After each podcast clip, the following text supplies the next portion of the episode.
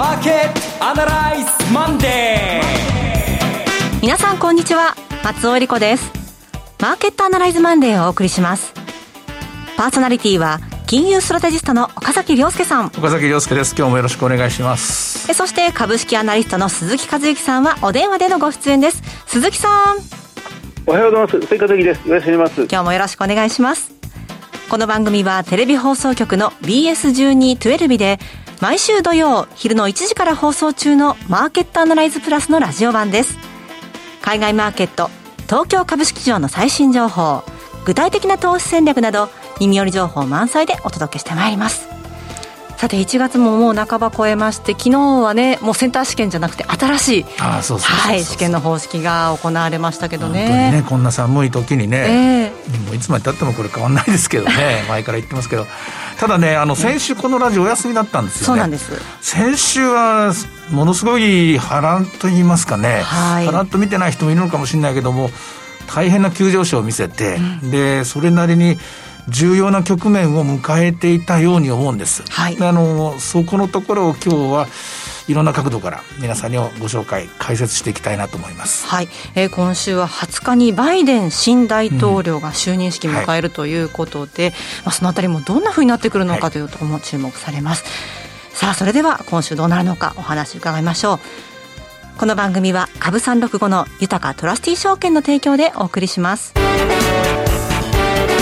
今週のストラテジーこのコーナーでは今週の展望についてお話しいただきます。えー、先週、先々週ぐらいからですかね、はい、1月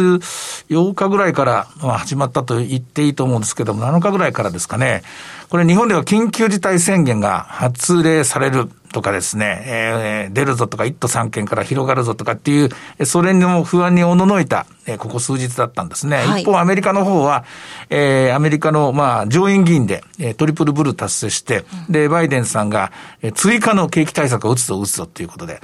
これ、その両方を見ながら、見ながら、日本の株、アメリカの株ってもうあれよあれよという間に2万9000の方向まで、ものすごい勢いで動いていったんですね。はいこれも背景にあるのは、緊急事態宣言も、それから景気対策も、ベースは一緒で、感染の拡大が止まらない。日本の場合は、第3波がすごい勢いで増えている。不安に駆られる。不安を鎮めるために給付金を出す。その給付金のお金が株式市場に回ってくるという、まあこれ、木内さんも言ってましたけども、まあ、えー、銃砲が鳴ったら、えー、階段みたいな、はい、そういう条件反射的な動きが世界中で起きたのだと考えられますが、これ戦争じゃないんでね、相手が。うんで、果たしてそれ、そのセオリーといいますか、そのアノマリーが今回も通用するのかというのと、そもそもそんなことしてていいのかというようなところもあるんですよね。えー、で、結果的にまあ、これ2万9000近くまで上がったんですが、覚えてますかね、木曜日です。木曜日に、2万9000もう行くぞと思った瞬間に突然株価が急落する。午後2時でしたね。午後2時です。私はちょうどその時テレビのニュースを見ていて、はい、えっと思ったんですが、中国で、え新たな感染者が140名ぐらい出たのかな、あの時、うん、日本に比べればうんと少ないんですが、死者が1名、そのうち1名出たっていう話が出たんですね。はいその瞬間に株価が動き出したんですよ。これは、はっきり覚えてます。つまり、日本とかアメリカは言い方は本当に悪いんですけれども、あの、医療関係者の方に悪いんですが、感染者が増えた方が株式市場いいぞいいぞと。増えの増えた方が給付金来るから株に上がるんだっていう非常にモラルハザード的な上昇するのに対して、中国の場合は中国で増えると、これ一気にロックダウンのリスクがあると。はい。あの、国家がですね、え中国の共産党政府が、まあ、一気にまあ、クローズさせちゃいますから、そうすると、今、え今日も2.3%の GDP 成長の発表がありましたけども、世界の景気を引っ張ってくれてるのが中国なんですけども、これが止まっちゃうと、全部ダメだみたいな発想なんでしょうね。で、中国に関連する半導体及び半導体製造装置の株が一気に下がって、瞬間的に5、600円ぐらい下がりましたかね。まあ、その後の追加報道がなかったんで、ことなきを得たんですけれどもね。まあ、こういう状況です。こういう状況の中で高値をつけたので、やっぱりここは、これ金曜日のテレビ、土曜日のテレビでも言いましたけども、はい、ちょっとバブルっぽくなってます。これはまずいぞと。これは一旦降りなきゃいけない。っていうか、降りなきゃいけないのと同時に一方では、例えば今日、前場の段階で日本株は200円か300円ぐらい下がってるんですけども、ええリートなんか上がってるんですよね。そうですね。それから債券も。債券の金利も少し上がってるんですね。はい、で、これ実はアメリカもそうでね、先週アメリカの株っていうのは主要株、大型株っていうのは、えー、軒並み調整局面に入ったんですけれども、まあ調整局面に入った理由は、これはバイデン大統領就任式もうちょっとだっていうことで、大体材料出尽くしたなと。どんなことやってくるのが見えたから、それでまあ、えー、材料出尽くしの利益確定売りというので片付けられると思うんですが、その一方で、ナスダックとか SP とかが売られてる反面、えー、リート、アメリカのリート指数って静かに静かに今上がってきてるんですよ。はい、これちょっとずつですけど、お金がえー、安定的なと言いますか、もうこれ以上そんなリスクを取るような、まあ、馬鹿げたっつったら一生懸命買ってる人に悪いんだけども、まあ、えー、重宝で買うみたいなですね、そういうアノマリ的な運動ではなくて、えー、極めてオーソドックスな形にお金を戻していこうと。日本の場合だったらリートの利回り、まあ3%で手を打つかと。アメリカだったら4%で手を打つかとかですね、まあそっちの方に、まあアメリカの金利も上がってきましたからね。お金が動いているのかもしれません。同時にですね、話が前後しますが、実は昨日のアメリカ、あ先週のアメリカ金曜日、小売りの統計が出まして、はい、この統計が非常に、まあ、振るわなかったんですよ。で、クリスマス商戦と名の付く、いわゆるギフト系のものっていうのは1年前に比べて、8%ぐらい増えたらしいんですけども、全体で見ると、12月はですね、11月と12月は1年前に比べると3%ぐらいしか増えてなくて、そして、えー、季節でいくと、えー、7、9月に対し、7、9に対して10、12は減っちゃったんですよ。はい。これ減っちゃったってことは、まあ、あの、4月にもらった現金給付金がもう使い果たしてしまったというサインであるのと同時に、やっぱり感染がこれだけ拡大してて、もうついにカリフォルニア州では10人に1人がかかった格好になっちゃってると。とんでもないことになってますからね。一旦ここでみんな、えー、おとなしく、えー、ワクチンの接種が完了するまでおとなしくしていこうという方向に動き出している可能性があると思います。で、ちなみに、この10、12のアメリカの小売売上の中のコアの売上っていうのがありまして、このコアの小売売上っていうのがアメリカの個人消費の代理変数になるんですけども、そのコアの売上から見ると、10、12の GDP は若干マイナスになるんですよね。この状態だからこそ、えー、新たな追加の経済対策、景気対策が打たれたという識決になるんですけども、そういうことをトータルで考えると、一旦これは止まって考えなきゃいけないところに私は日本株も来たのではないかなと思います。え今日の下落200円300円下がってますが、これは別に何の不思議もないと思いますね。で、ボラテリティも25に近づいてきました。そういう意味では今週に関して言うと、えー、戦略的にやっぱりここは戻りを売っていかなきゃいけないところを勇気を出してて勇気を出すのはあんま良くないのかもしれませんけれども、こういう局面でですね、えー、もうちょっと様子を見なきゃいけない。で、日本の方はというと、国会が、えー、始まりますけれども、はい、恐ろしい勢いで支持率も下がっていてですね、感染者数とこれは逆、あの、逆相関してるみたいな、これ何もかもが、あの、コロナの数字を見ながら上に行ったり下に行ったりするという、えー、そういう極めて危なっかしい展開です。危なっかしい展開だけに、落ち着いたお金は、落ち着いた動きをするところにシフトしていく。これがものの通りでいうお金ではないかと思いますね。なるほど。さあ、鈴木さんはいかがでしょう？先週はね、もう2万9000円、このままいくと3万円も近いのかなっていうようなすごい勢いでしたけれども、今週の動き、ね、はい。あの、本当に、そうですね、なかなか、なかなかあの、乗れていないという、うん、まあ、個人の投資家の方も多いんですよね。あの、まあ、あの、半導体関連株、みんなやはりどこかでいいなと思って、1回は乗るんですが、はい早めに乗って早めに降りてしまって、さらにどんどん上に行ってるものですから、なかなかもう1回、もう2回買うということができないまんま、あとはもう見てるだけっていう状況もずいぶん多いんじゃないかなという感じがしますよね。はい、あの本当にあの今は、まあ、おしめ歓迎ということももちろんありますが、やっぱり一回、こうなんか、うん、気持ち下がるそのリズムに入ってきてるなという、まあ、感覚的なもので言っちゃいけませんけどね。あの先週、やはりあの少しのバブルではありませんが、やはり少し警戒すべき状況だなと思う出来事がいくつかありましたけど、はい、私からすると、あの自動車業界がこの半導体を調達できずに、減産を強いられるような状況になっているというニュースが、ええ、あの先週1週間を通じてずいぶんあのマーケットでにぎわいました、まあ、それも一つ半導体株をあの株価を上に押し上げる大きな要因になって、そんなに需要は強いのかということになったんですよね。ただ、やっぱりあの電子部品もそうですが、半導体もああの品不足になりそうだ、あるいはなるだろうという状況の時って、意外と仮重というんですか、はい、あの必要な分量以上に発注するケースっていうのがあの多かったりするんですよね。であのもう本当は10必要なのに30ぐらい発注して、えー、ですみません、3分の1しか調達できないんですがって言ってあの10だけ手元に来て、まあ、それでこと足りてるというケースがあの繁忙期には結構あるっていうのはこれまで何度も繰り返されたんですけど、うん、意外とそういう状況もあの出てきてるのかなと。でそうするともうちょっと需給が緩んでくると、その先に発注した、その多めに発注した分がどんどんキャンセルされたりなんかするもんですから、意外とこの針でついたような、うん、天井形成っていうのは意外と起こりがちですので、まさにみんなあのおっかなびっくり半導体に関しては、まあ、眺めているというかその扱っている状況ではないかなという気がするんですよね。少しやはりこう一歩少しだけ身を引いて見ておきたいなというふうに思います。そうですね。まあ、それと、一応警戒のために言っておきますが、皆さんが考えているよりも、大きな調整になる可能性をですね、示唆しているデータが2つほどありまして、はい、1つはアメリカのボラテリティ、日本のボラテリティなんですけども、これ、地利高でですね、2週間ぐらい上がり続けてるんですよ。じわじわじわじわ。同時に、ドル円ではあんまりそう感じないんですけども、ドルとユーロで言うと、ユーロがどんどん弱くなって、ドルが強くなって、ドルインデックスで見るとドルが強くなり始めてるんですね。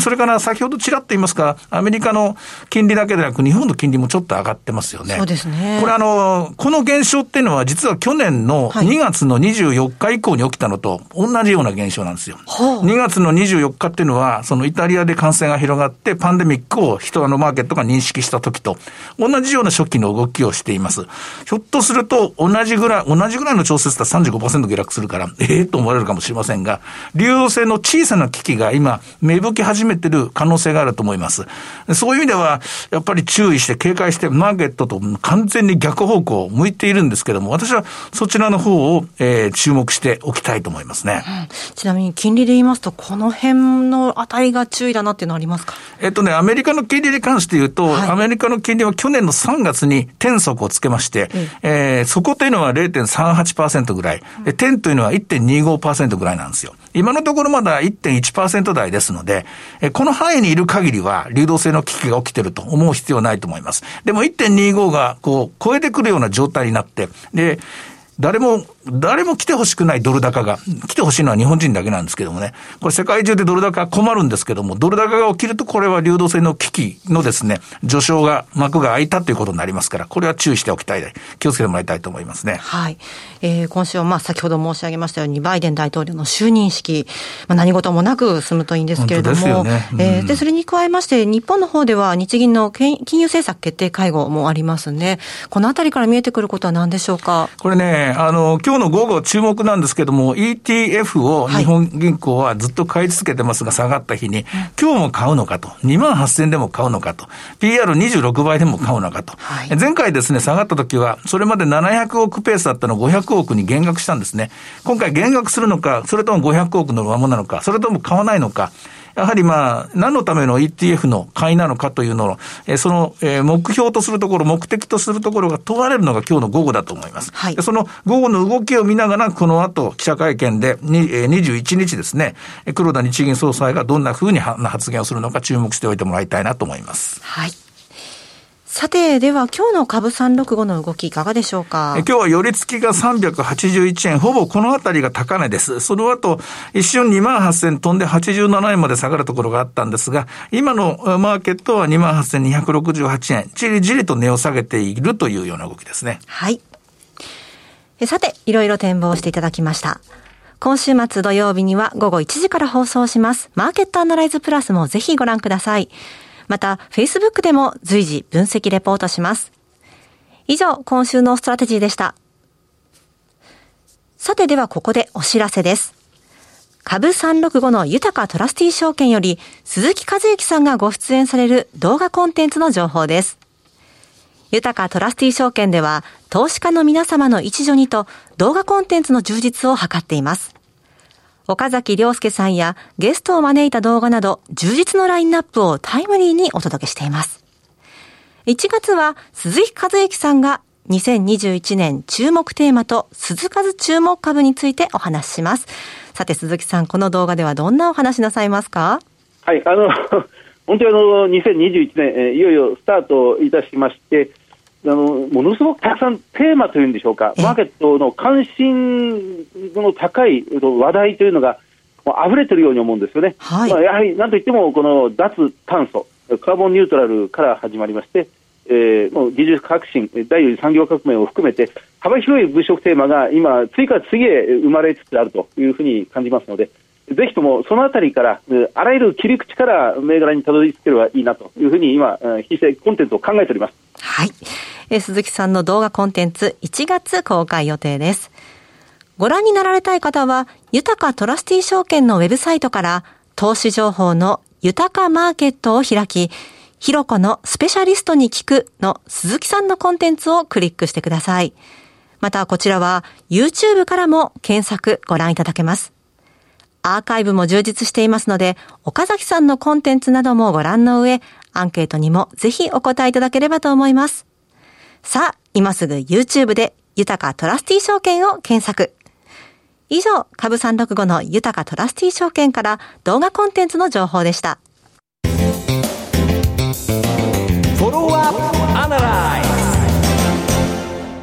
さあ、今週も参りましょう。鈴木さんの注目企業です。鈴木さん、お願いします。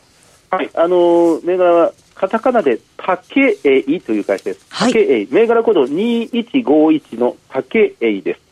あの、もうこれはもうご存知の方も多いと思います。あの、産業廃棄物処理ではかなり大手でありまして、うん、えー、これは機関投資家も注目しておりますね。えー、投資信託の組入れ比率が18%、えーまあ、外国人持ち株比率が17%という、まあ、機関投資家にも人気の銘柄です。えー、竹井、銘柄コード2151。時価総額が370億円です。えー、総資産が870億円で、えー、売上が、会社指揮保予想では来期450億円ぐらいを見越していると。まあ、大体400億円ぐらいの売上ということになりそうですね。はい、えー、っと、ROE が6.1%、PBR が1.1倍、